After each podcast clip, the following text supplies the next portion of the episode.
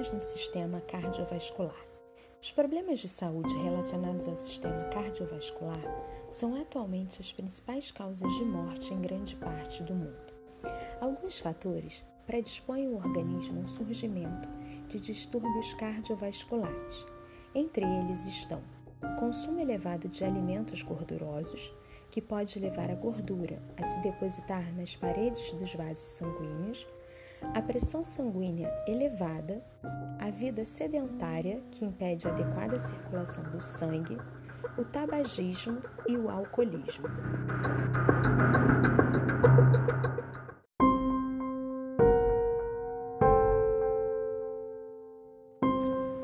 Aterosclerose. Na aterosclerose, ocorre acúmulo de gordura nas paredes das artérias. Os vasos onde ela se desenvolve perdem sua elasticidade, tornam-se mais estreitos e podem sofrer lesões.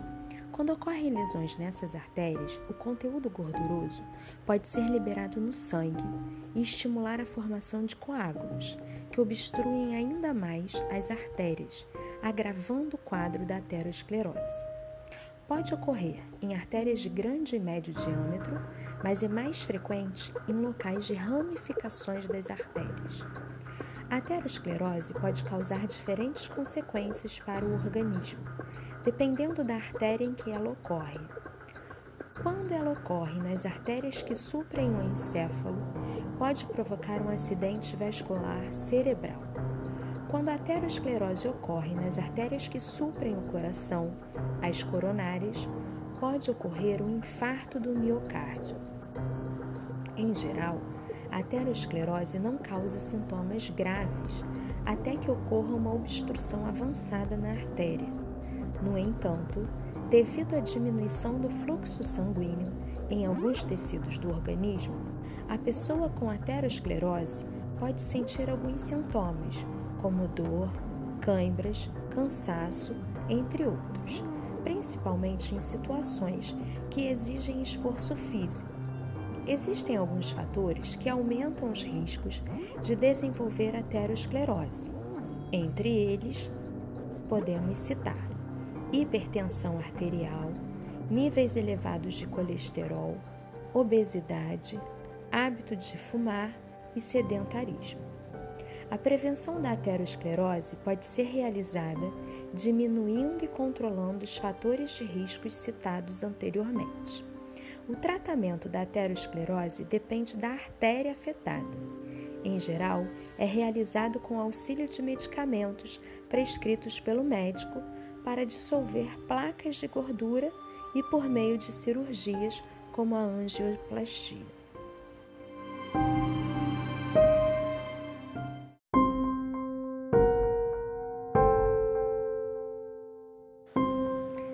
Arritmia cardíaca caracteriza-se por irregularidades no ritmo cardíaco, que podem estar relacionadas à aceleração ou diminuição dos batimentos cardíacos, contração dos átrios e ventrículos de maneira descoordenada, ou quando os músculos do coração contraem-se individualmente ao acaso, em vez de realizarem essa atividade adequadamente. A maioria das arritmias não é grave e apresenta sintomas leves, porém, as originadas nos ventrículos podem ser mais graves. Geralmente, as arritmias são causadas ou intensificadas por fatores como a ingestão de cafeína e de bebidas alcoólicas, uso de cigarros e outras drogas, ansiedade, predisposição genética. Dessa forma, medidas relacionadas à diminuição do uso das substâncias citadas anteriormente e o controle da ansiedade auxiliam na prevenção das arritmias. O tratamento varia de acordo com o tipo. Em casos mais graves, é necessária a utilização de marcapassos artificiais, cuja função é regular a frequência cardíaca esses equipamentos são implantados no paciente por meio de uma cirurgia.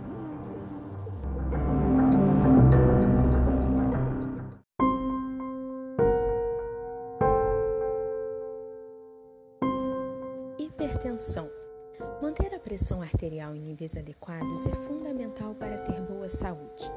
Tanto a pressão arterial baixa quanto a alta podem prejudicar a saúde do indivíduo. Quando a força exercida pelo sangue nas paredes das artérias se mantém acima do valor de referência por períodos longos, dizemos que a pessoa tem hipertensão ou pressão alta persistente.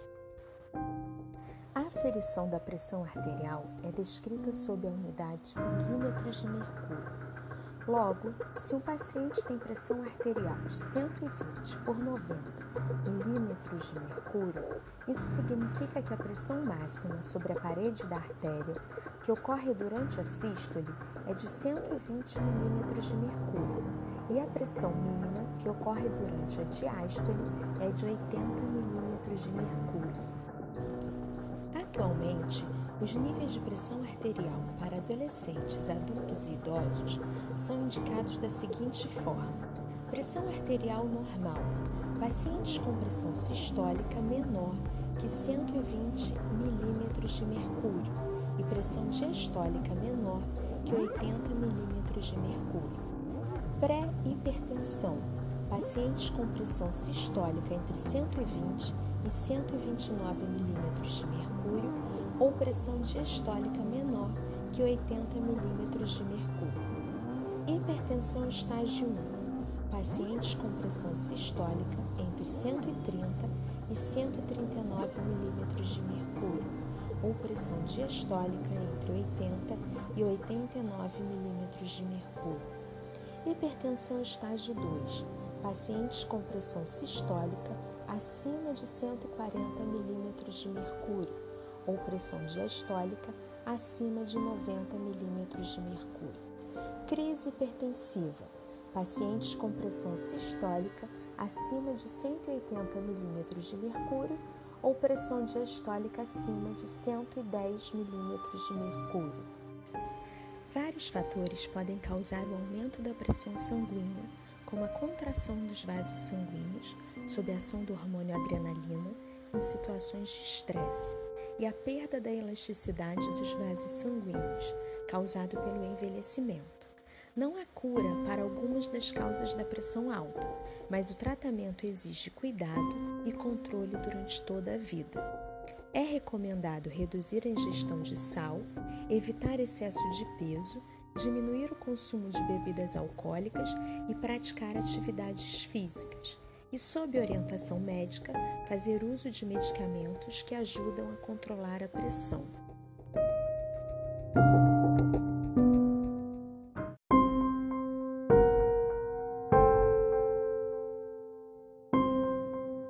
Varizes.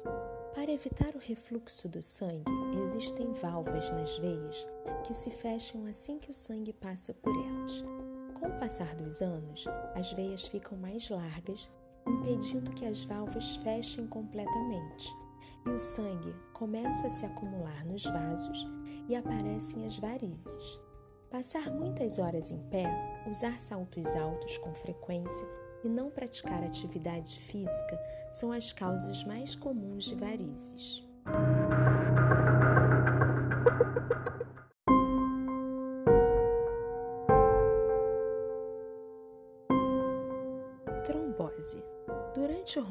De um vaso sanguíneo, naturalmente, em um organismo saudável, ocorre a formação de coágulos que estancam a perda de sangue e protegem a área lesada contra a entrada de microorganismos. No entanto, em certas situações, alguns coágulos surgem no interior dos vasos, sem que tenha ocorrido qualquer rompimento, formando placas denominadas trombos, que podem obstruir importantes vasos, impedindo a circulação do sangue. Tromboses podem ocorrer após longos períodos de internação e em consequência de sedentarismo, tabagismo e longas viagens, nas quais a pessoa fica por muito tempo com as pernas imobilizadas para baixo. Pode ainda envolver componentes hereditários.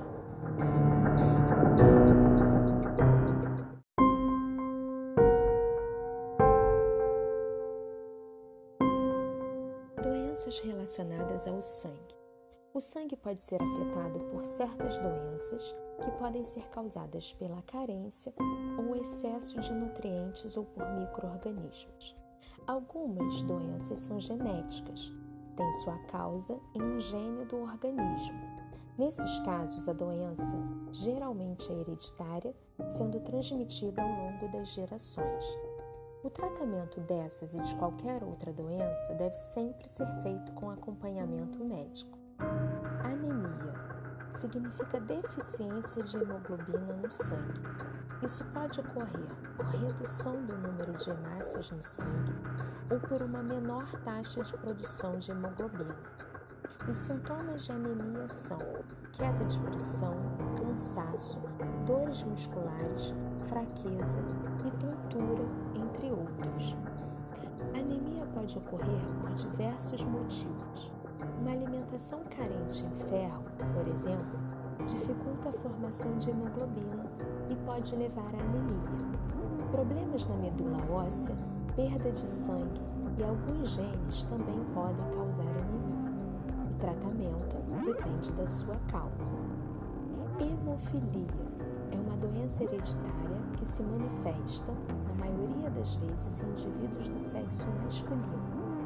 Devido à falta de algum fator de coagulação, os hemofílicos apresentam uma falha nesse processo, de modo que qualquer ferimento pode gerar uma grave perda de sangue. Hoje, a maioria dos casos de hemofilia é controlada com transfusão de fatores de coagulação extraídos de sangue humano. Leucemia é um câncer, ou seja, um tipo de doença na qual um tecido começa a produzir células não funcionais de maneira descontrolada. Na leucemia, ocorre produção excessiva e sem controle de leucócitos anormais, ou seja, que não realizam as funções de um leucócito normal. Causa sangramentos, dores, fraqueza e pode ser fatal. Uma das formas de tratamento é o transplante de medula óssea.